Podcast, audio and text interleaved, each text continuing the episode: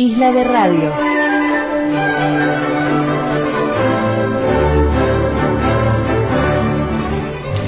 Por antena libre. Lunes a viernes de 13 a 15. Con su ropita vieja, curtido por el sol, la vida lo ha tratado con todo su rigor. Siempre en la misma esquina, su pregón. Señor, aquí se mejor que en el salón. Conozco de su historia y sé de su valor. En estos días se ha editado el libro El Lustra en la ciudad de Neuquén, una novela urbana que relata experiencias de niñez, de adolescencia y del paso hacia la vida adulta. La historia arranca ya lejos, hace tiempo, en el año 78, y es una crónica autobiográfica de Luis Soto, quien dice que de todos los oficios que tuvo, el que más le quedó grabado fue el de lustrabotas. Y la novela funciona un poco como reconocimiento en la memoria de personajes y lugares que ya no están, pero que muchos recuerdan, y a lo mejor tal vez sirva también de referencia, como una experiencia de vida, quién sabe. Me pareció que sería una buena idea hablar con el autor para que nos cuente un poco más. Así que te doy la bienvenida, Luis, a la radio. Hola. ¿Qué tal? ¿Qué tal? Bien. Eh, en primer lugar, agradecer por el llamado y darle importancia a estas cosas que son más que nada hechas a, pulmón, ¿no? Y sí, contarte que la, la historia del Lustrabota, eh, un lustra por las calles de Neuquén, es, es una novela que es, está desde la infancia, niñez, eh, adolescencia y adulto, ¿no? De, un pibe de 8 años que encuentra en unos festejos del Mundial 78, descubre el centro de Neuquén y ve que se puede ganar la vida en el centro de Neuquén, ya que con su madre eh, eh, y sus hermanos pasaban hambre, ¿no? Y bueno, se acerca al centro de Neuquén al descubrirlo y empieza a barrer vereda, a, a limpiar en, la verdulería y poder ayudar a sus hermanos y su familia, ¿no? Y después ya bueno se, se manda para la terminal, empieza a juntarse con los demás chicos y eh, empieza a vender estampitas, alfajores, todo lo que sea laburar, ¿no? Y hasta llegar a un cajón de la otra bota y empieza las andanzas de, de ilustrar botas, de juntarse, a hacer macanas, ¿viste? En el, en el centro de Neuquén. Bien. Así que ese hace un recorrido de cinco años, de ya se escapa, eh, digamos, me escapo, me en Neuquén y ya vuelvo a mi casa muy esporádicamente, ¿viste? Claro. Ese niño del cual contás eras vos, es una historia autobiográfica, Claro. ¿verdad? Es, claro, es una, una autobiografía de lo que pasé en Neuquén, ¿no? Como lustrabota y, y en la calle. Bueno, año 1978, aparte de ser el año del Mundial, era un año en que la Argentina estaba en plena dictadura militar, ¿no? La última dictadura que, que hemos vivido en el país. Sí, sí, sí. ¿Cómo sí. viviste eso siendo un niño en la calle? ¿Notabas esta, est- esto de la dictadura o, o no eras consciente en esa época de eso? Te diría que no, no, no, no, para nada, porque yo eh, venía de estar con la cabeza, bueno, ahí se cuenta en el libro, sufro un par de, mucha, eh, lo que es la violencia, mi madre soltera, golpeada por, por mi viejo, ¿no? Y después el padrastro que teníamos también era golpeador, ¿viste? Así que como que no me daba tiempo a ver en qué mundo vivíamos, solamente había que buscarle la, mo- la manera de subsistir, ¿viste? Claro, la supervivencia antes que nada. Claro, claro. Bien, bueno, ¿y cómo se...? Porque pasaron un montón de años, del 78 hasta acá. ¿En qué momento se te ocurre empezar a escribir esta historia? Mirá, yo tuve un paso muy de cinco años con los pibes, eh, que muchos de ellos dicen en el libro quedaron en el camino por la mala vida, ¿viste? Se quedaron en la droga, eh, algunos murieron de- hasta de pulmonía cuando dormíamos en el centro, nos cagábamos de frío, ¿viste? Mm, Y siempre que teníamos las andanzas, ¿viste? De, de juntarnos a comer ahí en el centro de Neuquén, que estaba... Eh, eh, en ese tiempo estaba Expo Ferisur, ¿viste? en el 78 estaba en la Casa del Ferrocarril, entonces en todos esos lugares como que nos estacionamos a, juntábamos plata, comíamos y, y hablábamos de la, la, locura que hacíamos, de robar en alguna tienda, de, de bueno, de, de la picardía que hacíamos, ¿viste? Y decía, loco, yo, le decía, loco, un día voy a, escribir, voy a escribir un libro y la mayoría de los pibes decía, vas a escribir vos y vos eh, escribís vaca con, con B larga, me decía, ¿viste? Y fue, era como una mochila que, que tuve siempre en querer escribirlo, en querer escribirlo, ¿viste? Pero digamos que de chiquito tenía la idea de escribir. Claro, yo se lo había dicho a mi amigo. Igual una parte del libro de la Ilustra se los dedico a ellos porque quedaron en el camino, ¿viste? Claro. ¿Y, ¿Y eras un niño lector o fuiste en algún momento lector también? Digamos que un poco, un poco, porque mi vida después, viste, como es esto de, de surgir en este, en este, en este país o en este mundo, viste, te lleva a estar siempre preocupado por el laburo, yo soy un laburante independiente, viste, nunca, a pesar de tener posibilidades que ahí está en el libro, Mm. de poderme haber, eh, haber conseguido un buen laburo, viste, en la municipalidad, pero no era lo, digamos que nunca fui comprado, por, por, por decirlo de alguna manera. ¿No te interesaba ese tipo de, de trabajos tal vez? No, no, no, no, porque eh, digamos que era medio, viste, tome y traiga, viste lo que es cuando te sometes a los partidos o a los gobiernos de turno y, y jamás, viste, no. Arranqué, siempre fui rebelde por otro lado, me costó más, pero bueno. Claro, digamos que esa independencia de la que vos hablás eh, tiene su, su parte negativa, pero también tiene su parte eh, positiva en el sentido de que no dependés de nadie, ¿no? Claro, no depender de nadie y a la vez eh, tener la fuerza de propia tuya, viste, de que no, eh, de, que bueno, tu te da la capacidad para eh, salir adelante, viste, y criar tus hijos. Tengo dos hijos, después de tanta violencia que yo sufrí que está en el libro, pude, eh, viste, muchas veces te preguntan si sos un triunfador en la vida y yo siempre digo que cuando me siento con mi hijo un domingo a comer, me siento un triunfador, viste. Hoy es un nuevo día y tiene que trabajar. En casa son muchos, tiene que ayudar a mamá.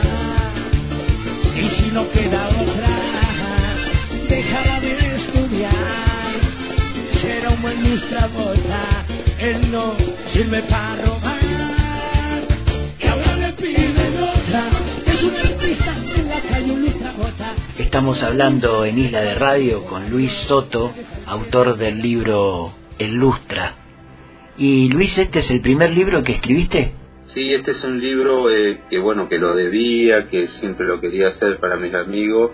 Eh, además, eh, viste, tengo, eh, yo después de los 12 años eh, resuelvo mi vida en el centro de Neuquén, tengo anécdotas con, con personas que, bueno, con el tiempo han quedado, viste, eh, negocios, grandes negocios del Neuquén, como Andresito, eh, Tienda Edi, viste, la Cospitería Avenida, toda gente muy buena que me, que me dio una mano, viste, me hizo, me dio, digamos que me enseñó el amor, el afecto, que es lo que en el libro está, que después cambia mi vida, viste, porque después de eso de resolver mi vida y mi espacio, eh, ya con 13 años me rajé de nuevo para mi barrio, con mi vieja, viste, porque, bueno, eh, quería estar en mi, mi lugar, ¿no? Tu barrio era donde hoy es el barrio San Lorenzo de Neuquén, ¿verdad? Claro, el barrio San Lorenzo. ¿En esa época no se llamaba así o, o ya existía el barrio? Eh, eh, tuvo varios, yo hice la historia del barrio en este libro también, ¿viste? Ah, mira. Eh, donde hablo están los pioneros, están los primeros vecinos, cómo surgió el barrio, eh, el nombre, digamos, cómo se formó este barrio San Lorenzo, ¿viste? Que está en el libro dedicado a, a los vecinos pioneros del barrio y de alguna manera reivindicar a todo el esfuerzo, a toda esa gente que le puso el cuero a, a este populoso barrio, ¿viste? Eh, entonces cuando me vuelvo a este barrio, ya con 13 años me prendo con los pesados de la joda, eh, que andaban en el choreo, andaban de caño, ¿viste? Sí. Y bueno, me prendo con eso, eh, empiezo, entro en el mundo de, de choreo, ¿viste? A robar, ¿viste? A andar con fierro eh, choreando, ¿viste? Y, y hasta que tengo varias caídas eh, en la cana, ¿viste? He, he estado sometido a torturas como bolsa, ¿viste? Cuando te ponen la bolsa y te la atan en el cuello y te golpean la panza. ¿Por parte de la policía? Claro, cuando yo caía preso me, me apretaban, viste, cagándome a trompada, con una bolsa en el cuello, o te apretaban los huevos, eh, para que vos canté y mandé en cana a los otros popes Claro. que era con los que yo andaba choreando, viste. Mm. Así que, pero logro, viste, después de ser cercado de alguna manera por la delincuencia, logro salir y, y buscar mi vida por otros lados, por mucha gente que me dio una mano, viste, que conocí en el mundo de la calle y después pude salir eh, laburando en infinidades de, de oficios, viste, de changarín, de albañil, de cosechador, trabajador de chacra, vendedor, viste, infinidad de oficios para salir adelante y a través de mucha gente que me dio una mano, viste, Cosa que por ahí no es tan fácil, ¿no? Salir cuando uno está en medio de ese de, de esa situación. Eh, por suerte lograste hacerlo gracias a estas personas que vos decís que, que te ayudaron claro. y que por ahí Sí, al- alguna de esas personas está todavía, se verá reflejada con suerte en ese libro que vos Sí. escribiste. Sí, por eso también el libro es un eh, tiene eh, varios agradecimientos, viste, de, de muchas personas, como la señora de Salvatori, viste, el ex gobernador de acá, Claro. de Neuquén, como Brasa Mantilaro, que es muy conocido, viste, Eh, José Luis Abanco, que está en Aten, un maestro, eh, a mi maestra Zulema, toda gente muy buena que... Me estás hablando de fines de los 80, principios de los 90, ¿no? No, actualmente están en, en laburando... Pero digo, en José ese, Luis en ese momento que, que a vos te tocó transitar y conocerlos, Claro, yo la- eh, los conozco en la escuela. Cuando voy a la escuela, viste, me eh, conozco a estos maestros y después gente que conocí en el centro. Ajá. ¿Tenés la escuela, la pudiste terminar? ¿Primaria, secundaria? ¿Qué, Eh, hiciste? Terminé secundaria, eh, eh, no, eh, primaria en la nocturna, Ajá. porque ahí también hay un relato de, de, de cuando soy guacho, eh, mi vieja no tenía no tenía para darnos, para comprarnos ni zapatillas, iba con las zapatillas rotas, el pelo mal cortado, viste, y, y los pibes se cagaban de risa de mí, yo los cagaba a piñas, viste, entonces me, me echaron de la escuela, tuve- terminé en la 107 porque no, no, no podía convivir, viste. Eh, tiene varias historias el libro, eh, bastante buenas y, y que sirvan no como ejemplo, sino como forma de, siempre hablamos de que un pibe en la calle, un pibe en la calle, pero creo que por ahí con este libro eh, encarnizamos más la vivencia de un pibe de la calle. Claro, vos fuiste un pibe de la calle, lo reflejás, digamos, seguramente en tu libro y quizá pueda servir para esta historia de vida, ¿no? Para un pibe que, que se acerca a tu texto, no como vos decís como un consejero, sino como Un una ejemplo, claro. simple referencia, ¿no? Eh, Claro, para tener sí, en cuenta sí. que se puede salir. Y mi pregunta es ahora, ¿cómo se sale de todo eso? ¿Cómo, cómo fue en tu caso? En mi caso fue, yo la última vez que caigo preso me recontra cagaron a palo y tuve 14 días preso y cada dos por tres de los 14 días me sacaban a una oficina para que yo mande en cana a, a gente jodida de acá del barrio Mm. y me aguanté, me aguanté toda la... la eh, La tortura digamos, la esa. estirada que se llama, claro, la estirada que llama, porque yo no podía mandar en cara a nadie porque acá son peores, viste, en el, en el rubro ese Claro. eh, digamos, el, eh, eh, es peor el delincuente, digamos, por decirte tu compañero que roba que, que, eh, que la policía. Porque, Sí, y aparte digamos, hay una cuestión de, de códigos también que está ahí en el medio. Claro, eso, porque el que entra al choreo tiene que aguantarse la paliza y no mandar en cana a nadie, si no es un vigilante y lo conoce todo Neuquén, ¿viste? Claro. Digamos que esos son la- los códigos ¿viste? y yo me, me salí de todo y como tenía yo era guacho a mí me decían tatú porque no sé si alguna vez viste la la, la, La, esa de la isla de la la isla de la fantasía, sí. Bueno, te cuento que este Eh, programa se llama Isla de Radio y justamente tenemos a Tatú ahí en un separador del programa. uh mirá che qué justo qué coincidencia bueno estos vagos tenían 20 años 22 y yo tenía 13 14 era el tatú era el chiquito de, de Claro. todos los, los monos estos viste por eso me pusieron tatú viste Eh, bueno, yo desprendo porque yo como que tengo una buena amistad con ellos y les dije la última vez que caigo, le digo, yo no juego más, loco, le digo, bueno, me prendo en otra, me- y me ayudaron hasta ellos mismos a salir de todo. Nunca más me invitaron a, no me vinieron a buscar nunca más para ningún hecho. Eh, digamos que una de las cosas que me sirvió que ellos mismos me ayudaron a, a respetar mi decisión, porque yo tenía una muy buena amistad con todos. A todos estos tipos los que te estoy hablando los voltearon a todos. Claro. Eh, creo que queda uno que sobrevive, pero los otros seis que andábamos acá los, los pusieron a Poli los, los hizo bosta, ¿viste? Sí. Así que hubiera sido uno más si seguía, yo creo que hubiera sido uno más, o andaría en silla de ruedas, porque te cagaban a tiros los Poli. La botella calma su dolor. De Santiago bajó y bajó. Lustró tanto tiempo que si pagaran por metro, él tendría un continente de cuero. Nunca andes solo por ahí, que te roban el corazón. Las brujas del tráfico pinturrajean con algo tan oscuro.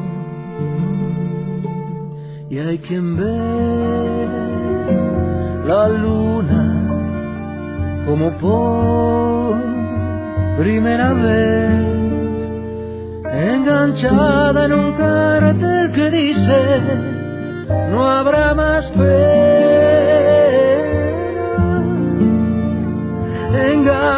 enganchada en un cartel que dice no habrá más pena. Eh, Luis, ¿y cu- en qué momento empezaste, arrancaste con la escritura de esta novela? Y yo tuve varias etapas de, de querer escribir y para mí es muy difícil porque, bueno, viste, que, eh, eh, como te contaba, terminé la, la primaria y soy burro, como decían mis amigos, viste. Soy un burro, pero, eh, viste, como todas las cosas en la vida eh, de, cada persona, siempre eh, escarbamos en, en nuestra propia ser y encontramos lo que queremos hacer, viste. Claro, por ahí lo, que se dice yo- también en el mundo de la escritura es que lo más importante de todo es tener algo para decir. En todo caso, si sos un burro, sos un burro con algo para decir importante, ¿no? Claro, bien, bien, claro, e- eso es, es cosas para contar, ¿viste? Porque, bueno, la vida, ahí en el libro dice que la, la vida es- son los momentos que viví y podés contar, ¿viste? Mm. Eh, pero sí, empecé a escarbar, a escarbar y, y soy medio, medio, algunos me dicen, me largo por ahí, largo frases, soy medio poeta, así, me quedó algo, ¿viste? Sentimental, ¿viste? Y, y de a poco lo fui haciendo y, y ahora último me- se me complicó un poco cuando yo lo estaba terminando el libro porque justo a mi compañera que hace 20 más de 20 años que estamos juntos le detectan una enfermedad jodida, un cáncer, ¿viste?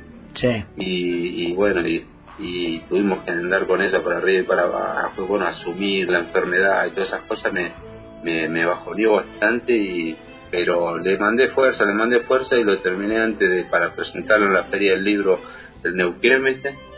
Y con amigos que me dieron una mano que, que como Kika Alfonso David Arregada que son de y ahí dice en el libro que eh, después que yo desprendo de todas las jodas eh, armamos un taller de escuela, de imprenta, ¿viste? Para salir con salida laboral para pibe, hicimos un, un buen trabajo, ¿viste? Ajá. La cual después me voy, ¿no? Pero, y justamente esa misma imprenta es la que me ayudó a terminar el libro, a corregirlo, ¿viste? Sin sacar el relato, ¿viste? Respetando el relato mío.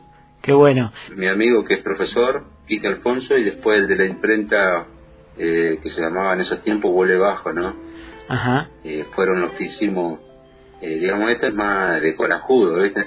Sí. Pero ha tenido muy buena crítica, gusta el libro, lloran mucho, ¿viste? Porque hay hay tiro, hay hay, hay amor, hay hay sonrisa, ¿viste? ¿Qué es lo que tiene que haber en una historia, no? Sí, Un sí, poco de acción. historias. Exacto, y te cuento una cortita así que teníamos con los pibes cuando ilustrábamos bota, ninguno sabía cuál era el cumpleaños, qué día era el cumpleaños, ¿viste?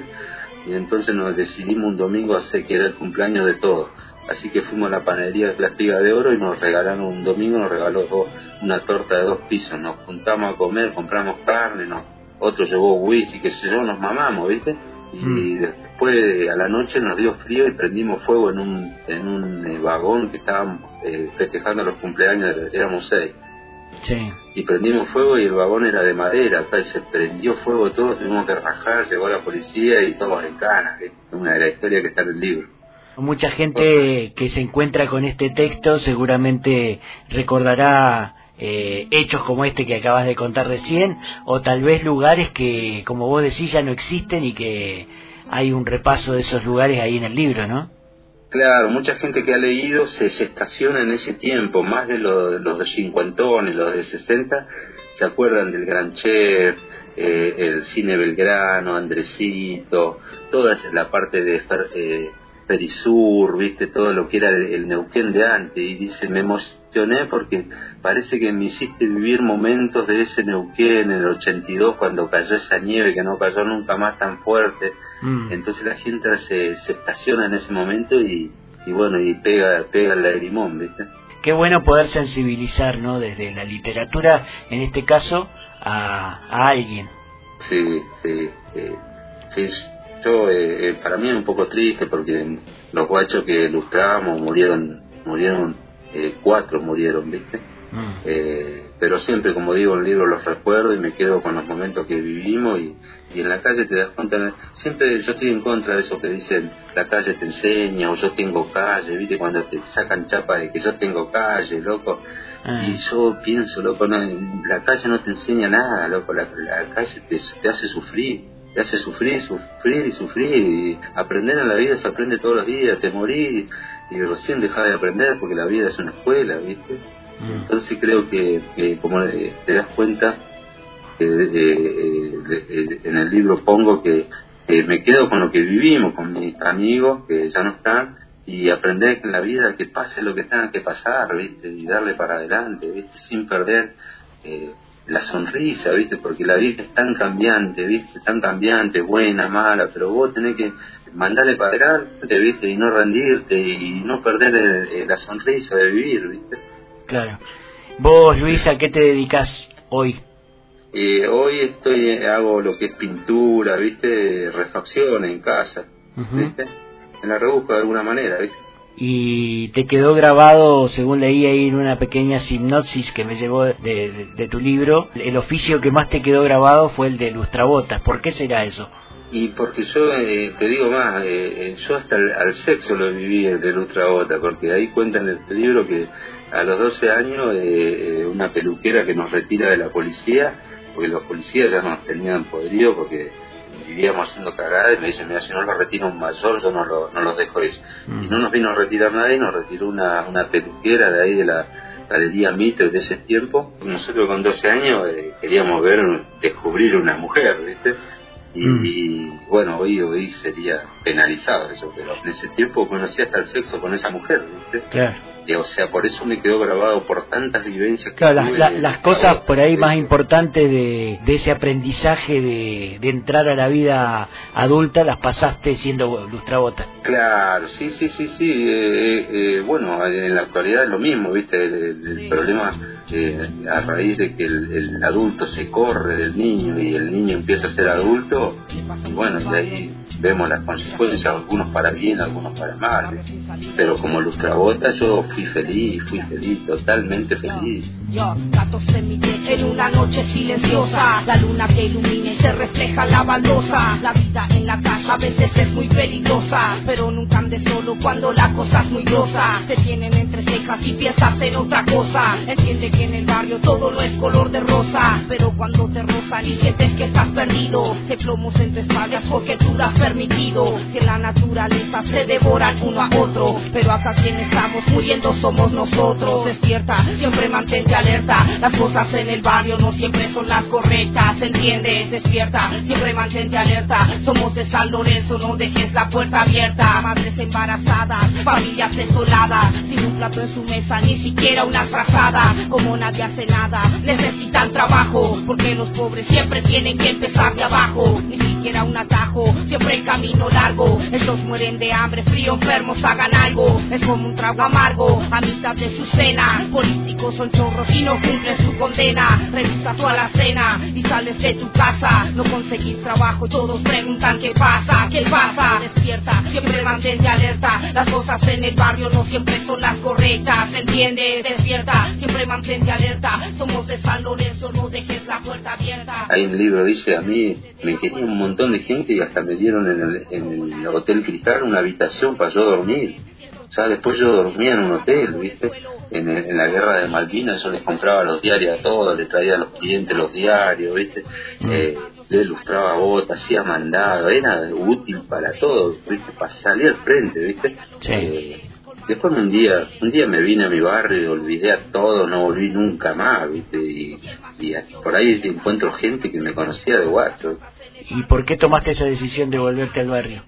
Me la pregunté siempre porque yo estaba re bien, yo comía, pero eh, eh, un lomito al plato, eh, con ensalada, estaba re bien para todo lo que yo había sufrido, pero eh, este, eh, ahí digo en el libro que te das cuenta que en la vida no solamente es ganar plata, ¿viste? hay gente que gana plata y, y- y no es feliz, hay gente que gana poca o no gana eh, y es feliz, y yo me rasqué a mi barrio un día y me vine con mi vieja, mis hermanos, y bueno, me di cuenta de eso. Con el tiempo me di cuenta por qué me vine, porque no, no me traje ni el cajón de ilustrar. Mira, qué impresionante.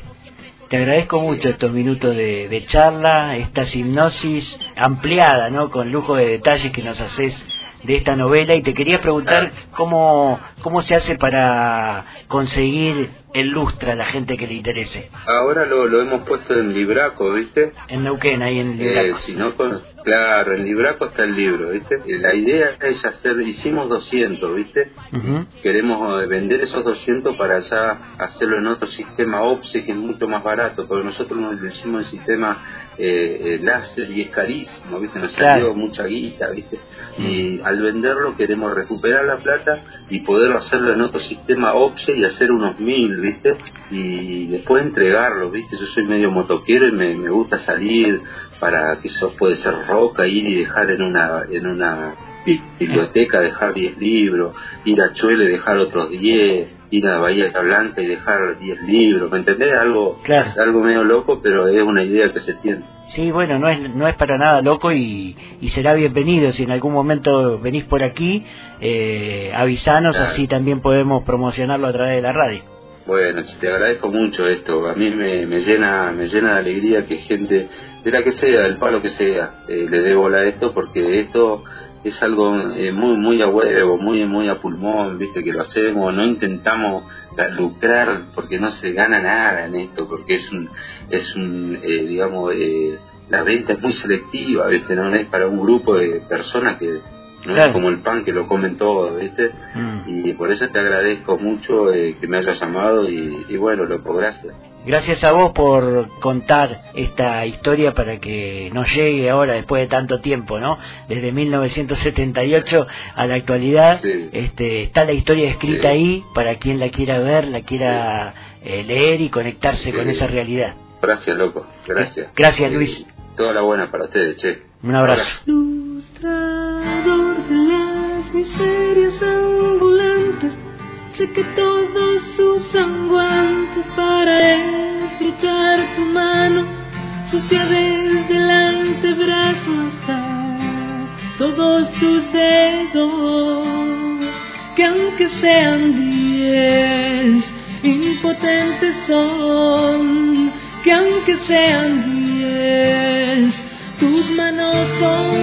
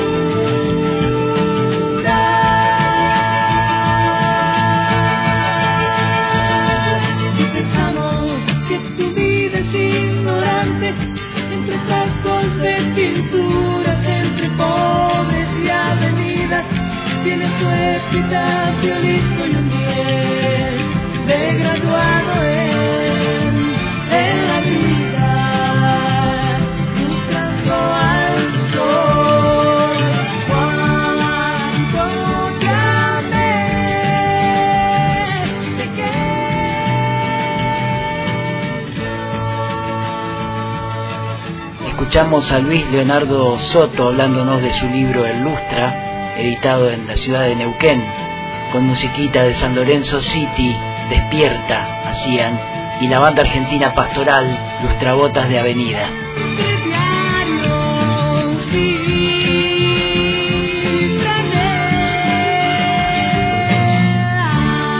Isla de Radio